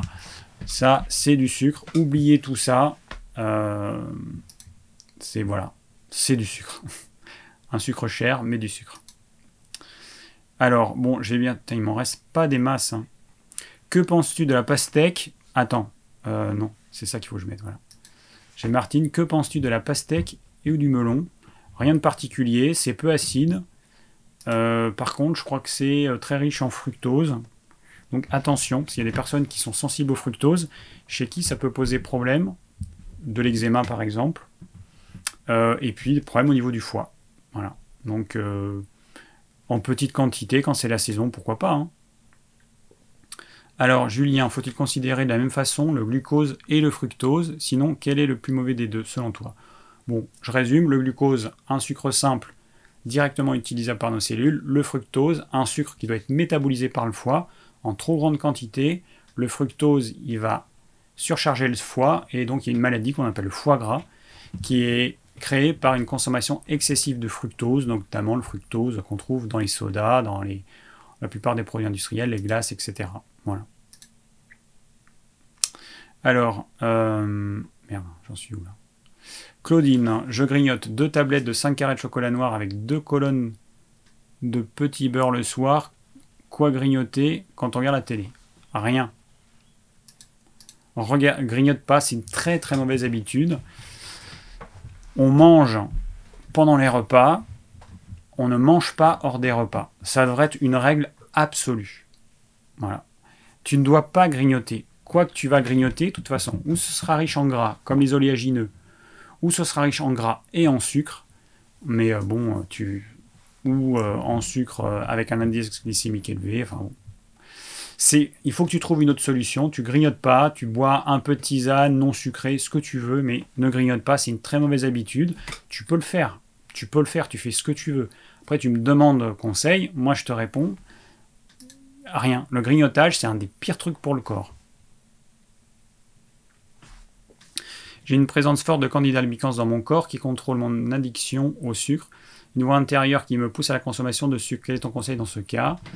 Euh, Bah écoute, tu vas devoir passer par une période pas très agréable où tu vas devoir diminuer, voire supprimer les glucides complexes et tout ce qui a un goût sucré. Donc il va y avoir quelques semaines assez difficiles. Généralement, c'est la première semaine qui est vraiment la plus difficile et après ça va. Mais tu vas pas pouvoir faire autrement que faire ça. Donc avoir un régime à tendance cétogène, on diminue le sucre et les glucides complexes, donc tous les glucides, sauf les aliments qui contiennent des fibres, les légumes. Mais tu vas pas pouvoir y couper, à mon avis. Euh, que, euh, Johan, que penses-tu des autres édulcorants? J'en ai parlé tout à l'heure. Je n'en pense pas du bien. Ça vaut rien. Poubelle. Peut-on supprimer totalement tous les sucres rapides et complexes? Quel sera le désastre? Alors oui, on peut supprimer euh, tous les sucres complexes, on va faire un régime cétogène. Est-ce qu'il y a un désastre? Je ne sais pas. Euh, mais euh, oui, c'est possible. Le seul risque, comme je l'ai dit, c'est le jour où tu vas à nouveau avoir envie de manger ce type d'aliment. Le risque, c'est que, bah, du coup, peut-être que tu vas déclencher une addiction. Ça va amener une trop forte stimulation euh, peut-être euh, que tu vas prendre du poids. Alors, tu as un tempérament mince. Ah, par contre, la taille, 60 cm, à mon avis, j'imagine que tu voulais dire 1m60. 60 cm, ça fait petit quand même. Hein. Euh, bon. Essayez d'être plus dans l'équilibre. Moi, je vous conseille de diminuer les glucides, mais de ne pas les supprimer d'en manger de temps en temps pour habituer votre corps à pouvoir gérer les glucides. Voilà, que vous n'ayez pas une indigestion dès que vous remettez à, manger euh, un petit peu de riz ou une pomme de terre, et puis que ça ne vous fasse pas prendre 3 tonnes chaque fois que vous remangez des glucides complexes ou des choses qui ont un goût sucré. C'est ce qui me semble le plus logique. Après, c'est euh, à vous de voir. Bon, et eh ben voilà, regardez, il n'y a plus de questions, c'est fini. Bon, j'ai un peu débordé parce que je voulais répondre rapidement aux questions vu que je voyais dans mon super outil que j'ai fait euh, qu'elles euh, étaient assez courtes et assez faciles à répondre. Là, c'est vrai que pour moi, ce petit truc là que j'ai fait, euh, que j'ai codé pour faire un, système où je récupère les questions et j'ai tout condensé, topissime, j'adore. Je l'améliore, mais petit à petit, mais là déjà il est pas mal. Bon, eh ben on arrive au terme de ce live. Donc je vous rappelle juste que... Euh, ah oui, alors je vais juste répondre à une question. Guillaume, alors avant de finir, je vais répondre à la question parce que j'ai une cliente qui m'a appelé tout à l'heure et qui m'a posé le même type de question. Donc Guillaume qui nous dit Caroline Béguin déconseille de supprimer les féculents car cela peut causer une mauvaise assimilation des nutriments. Qu'en penses-tu? Alors, euh, donc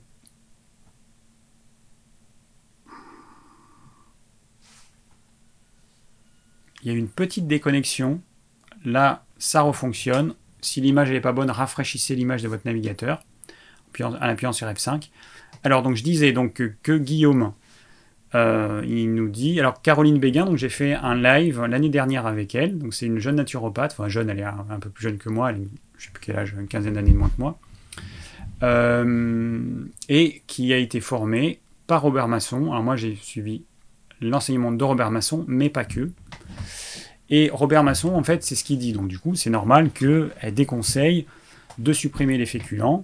Alors je rappelle juste que Robert Masson, euh, il, a, consulté pendant, je ne sais plus combien d'années, 50 ans, 60 ans, je ne sais plus, pendant très longtemps. Euh, et, donc Robert Masson, il a vu pendant longtemps des personnes qui suivaient des régimes dissociés et qui étaient dans un état physique de maigreur absolue. Et donc chez ces personnes-là, effectivement, le régime dissocié, donc supprimer, donc ne pas manger des protéines animales avec des glucides notamment, chez ces personnes-là, c'est une vraie catastrophe. Mais du coup, dans son enseignement, puisqu'on a eu le même, puisque moi je l'ai eu euh, avec Robert Masson, moi c'était en 97, 98, et donc Coralie, bah, elle c'était beaucoup plus tard du coup. Et, euh, donc il, il, a continué à, à, dire ça, mais en fait c'est faux. En fait c'est faux. Euh, alors c'est faux chez la plupart des gens.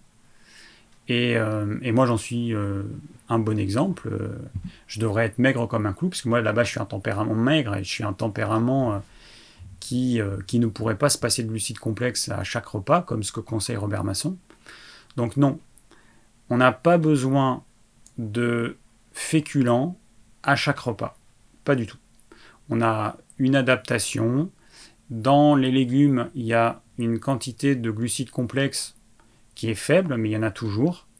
Et, euh, puis en mangeant, euh, alors certaines personnes, c'est, euh, moi je ne conseille pas de supprimer encore une fois les glucides complexes, mais certaines personnes vont manger des glucides complexes à un repas et pas à l'autre, ou vont pas en manger pendant quelques repas, et puis vont en manger de temps en temps, et puis c'est suffisant pour le corps. Mais il n'y a pas besoin, il n'y a pas du tout besoin de ça.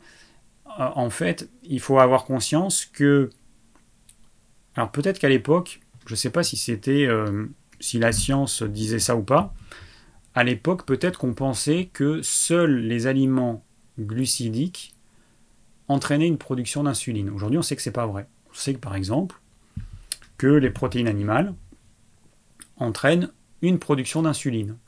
Et justement, c'est l'insuline qui est la clé qui ouvre la porte pour faire entrer les nutriments dans la cellule. Donc faire entrer le glucose, les acides gras et les acides aminés. C'est l'insuline. Si on n'a pas d'insuline, on meurt. Et, euh, donc voilà. Donc il n'y a pas que euh, les, euh, les glucides qui entraînent une production d'insuline, il y a aussi les protéines animales notamment. À ma connaissance, le gras, non. Donc quelqu'un qui mangerait que du gras, ce serait un peu un problème. Mais euh, par contre, du gras, des protéines animales, des légumes qui contiennent un petit peu de glucides, il n'y a aucun problème. Voilà.